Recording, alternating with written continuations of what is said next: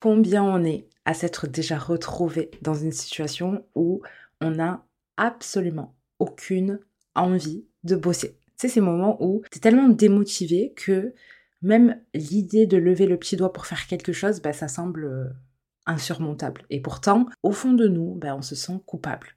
Comme si, tu sais, il y a une petite voix dans ta tête qui te rappelle tout le temps que tu dois travailler et que tu as énormément de choses à faire. Je suis certaine que c'est quelque chose que tu as déjà traversé et quand ça arrive, bah, on se sent perdu et on se sent des fois même frustré. Mais bon, t'es pas seul. Je pense qu'on a tous traversé cette euh, situation-là. Mais du coup, comment on fait pour gérer ces moments-là, ces moments de flemme, ces moments où on est démotivé? Est-ce qu'on doit se forcer à travailler ou est-ce qu'on doit tout couper et prendre une pause. Dans cet épisode, on va se poser ce genre de questions, on va essayer de trouver des réponses et on va surtout comprendre pourquoi on ressent ça, comment on fait pour traverser ces moments-là quand on n'a absolument pas envie de travailler et quand et comment prendre des pauses et comment maintenir cet équilibre-là. Donc déjà, je vais te parler un petit peu de mon expérience. Ça m'est arrivé vraiment beaucoup de fois, surtout euh, au tout début de mon, de mon activité en tant qu'entrepreneur. C'était comme si euh, il y avait des moments où j'avais aucune motivation. Et c'était vraiment difficile à gérer. Je me retrouvais dans un état où je me sentais coupable. Je me disais, mais pourquoi tu te sens comme ça? C'est toi qui as choisi cette voie pour être libre, pour faire ce que t'aimes, etc. Alors pourquoi est-ce que tu as la flemme? C'est frustrant, c'est bizarre aussi, parce que j'avais l'impression qu'il y avait quelque chose qui allait pas, que c'était pas normal de ne pas être totalement investi dans mon travail, surtout après avoir consacré énormément d'efforts à façonner euh, mon boulot, à façonner mon entreprise pour que tout ça me corresponde parfaitement. Alors, mon premier réflexe a été de nier, voilà, d'ignorer complètement, ce qui avec du recul était clairement une erreur monumentale. Et du coup, je me suis mise à suivre toutes les tâches que je devais faire de manière mécanique, à essayer de cocher toutes les cases sans ressentir absolument aucun enthousiasme. Alors, c'est horrible. Euh, dernièrement, je l'ai vécu fin d'année 2023, euh, début décembre où je me suis fait euh, une espèce de routine de forcing et ça s'est installé naturellement. Et en fait, chaque jour, c'était un défi. Chaque jour, je me mettais une pression euh, qui devenait de plus en plus forte. Et ce qui arrive quand tu forces trop alors que tu n'en as pas envie, bah, ça finit par te bouffer de l'intérieur. Et c'est ce qui m'est arrivé. Et du coup, plus je me forçais et plus chaque jour devenait de plus en plus difficile. Jusqu'à ce que je finisse par craquer finalement. Donc, à ce moment-là, j'étais bah, totalement épuisée. C'était de plus en plus difficile de me lever le matin, d'avoir l'énergie, la passion pour démarrer ma journée de travail. Et le pire dans tout ça, c'est que je me rendais compte que ce que je faisais, c'était vraiment pas du tout à la hauteur de ce dont je suis capable. C'était limite bâclé, c'était superficiel, alors que ça me ressemble pas du tout, mais alors pas du tout.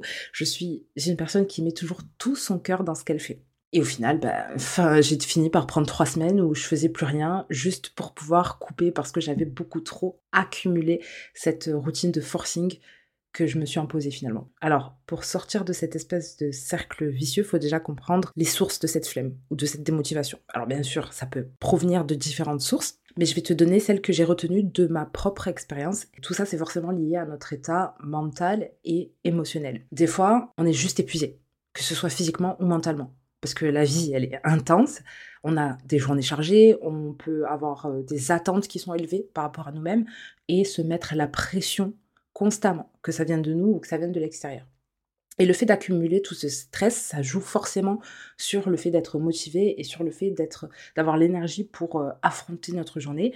Et du coup, ben, on, on ressent de la fatigue et du désintérêt pour nos tâches quotidiennes. C'est un truc avec lequel j'ai pas mal jonglé. Je me souviens d'une période où je travaillais sur un projet vraiment très intense, mais du coup les journées elles semblaient ultra longues. Je m'étais mis une pression de ouf pour tout boucler, pour respecter les deadlines.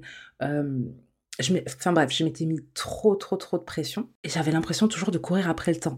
Et à un moment donné, je me suis juste sentie complètement vidée, physiquement et mentalement. Hein.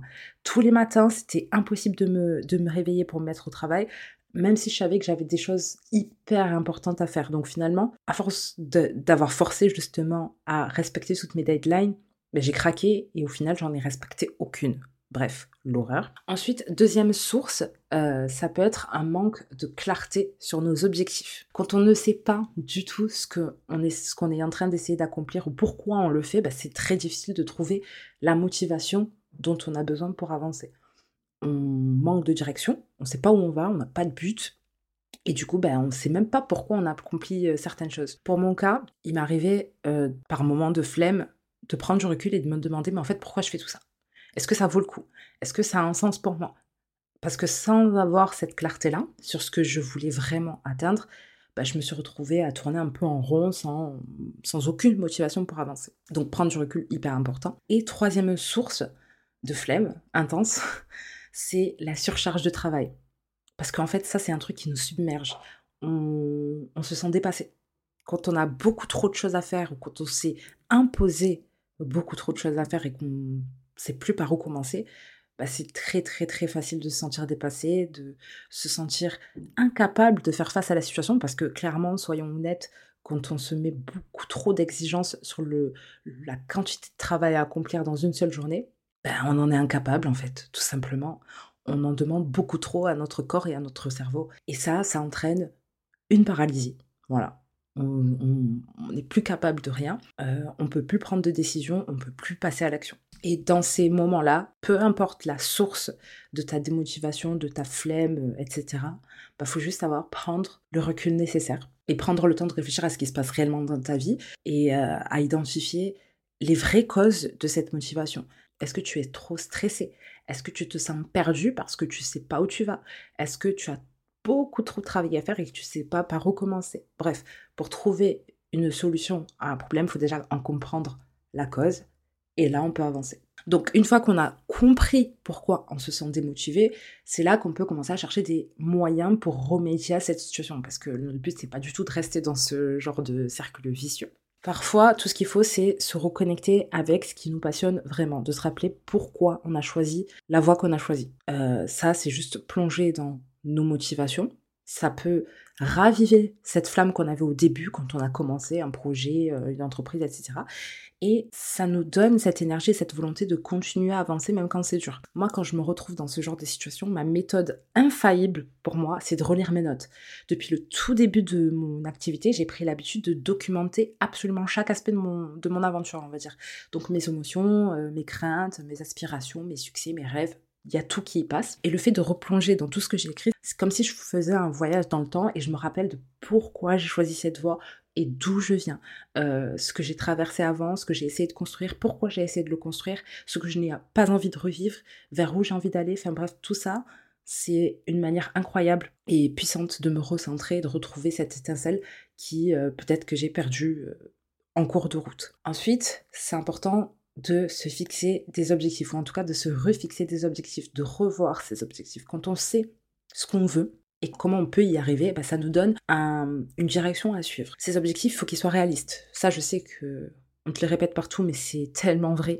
Faut que ce soit réaliste, faut pas qu'ils soient trop fous. Il faut que tu puisses les diviser par étapes, euh, que tu peux atteindre petit à petit. C'est comme ça que tu peux voir ta progression et du coup te féliciter si tu y arrives ou pas. Petit aparté, le fait de copier les objectifs de quelqu'un d'autre, c'est comme porter des chaussures qui sont pas à ta taille. J'adore cette comparaison. ça va pas en fait. Parce que ces objectifs-là, ils ont été pensés pour quelqu'un d'autre, avec une situation, avec des compétences, des désirs qui sont totalement différents des tiens. Alors, quand tu copies les objectifs de quelqu'un d'autre, c'est normal que ça colle pas avec ce que tu veux vraiment. Et quand ça colle pas, soit tu te retrouves à ramer, euh, sans pouvoir atteindre aucun objectif, soit tu perds complètement ta motivation parce que ces objectifs-là ne résonnent pas avec ce que toi tu es en train de vivre.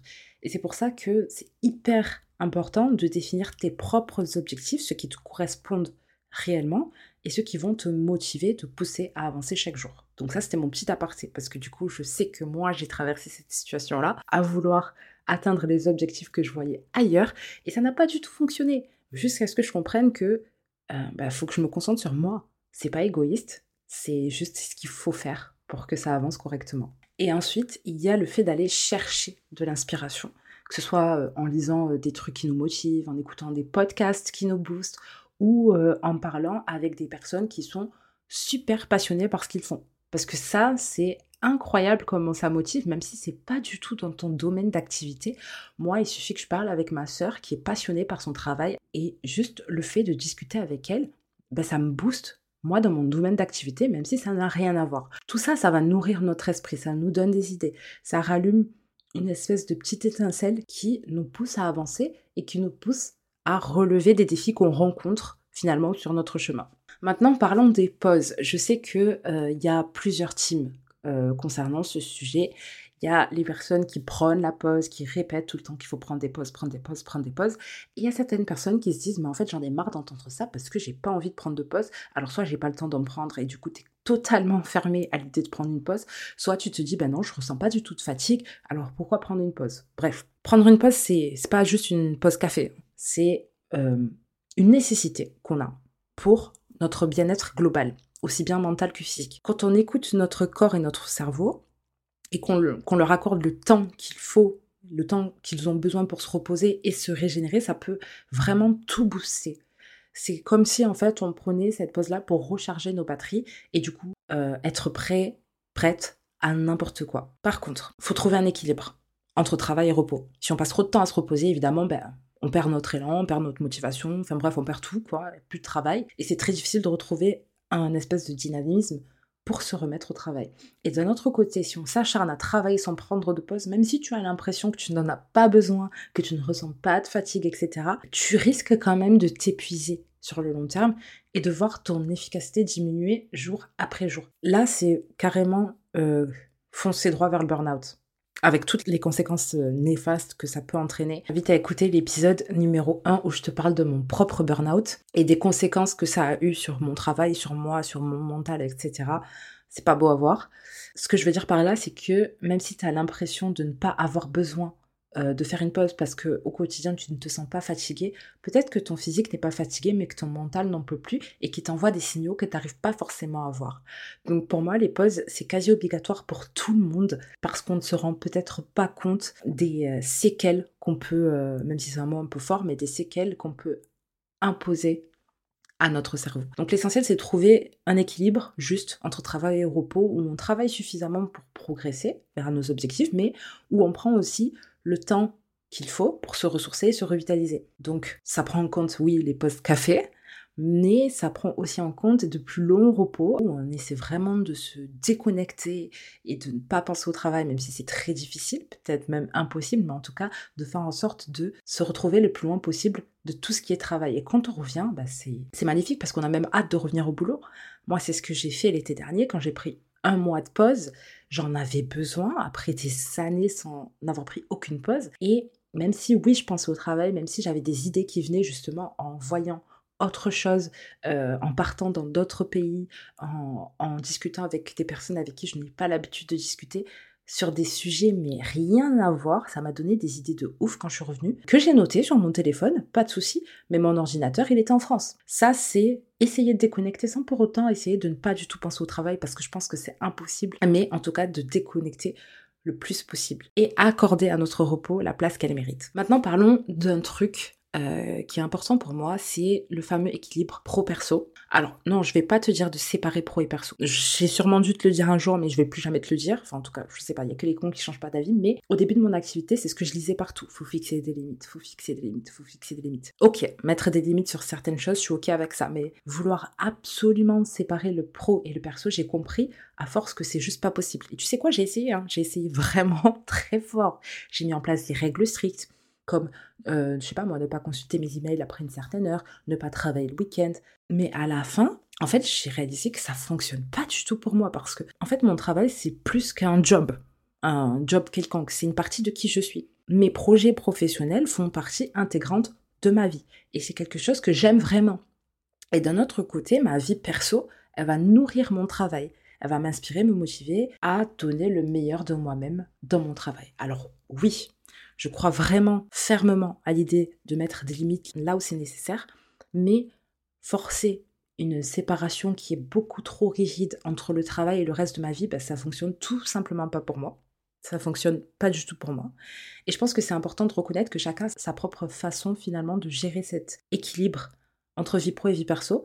Mais finalement, ce qui compte, c'est de trouver ce qui fonctionne pour toi et de t'y tenir, peu importe ce que les autres peuvent dire. Donc, si tu envie de travailler le week-end, travaille le week-end. Si tu envie de travailler à 23h, travaille 23h. Si tu envie de travailler 15h aujourd'hui et 0 demain, tu fais ce que tu veux.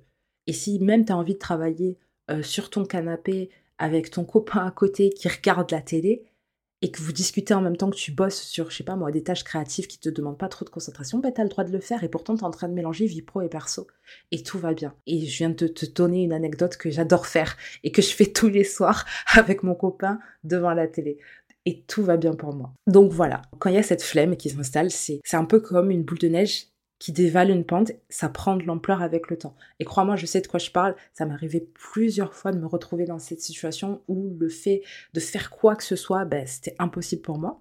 Et finalement, ce que j'ai appris, c'est que c'est super important de ne pas se forcer dans ces moments-là, parce que se forcer quand on est dans cet état, ben, ça demande une énergie énorme et ça peut finir par nous épuiser complètement.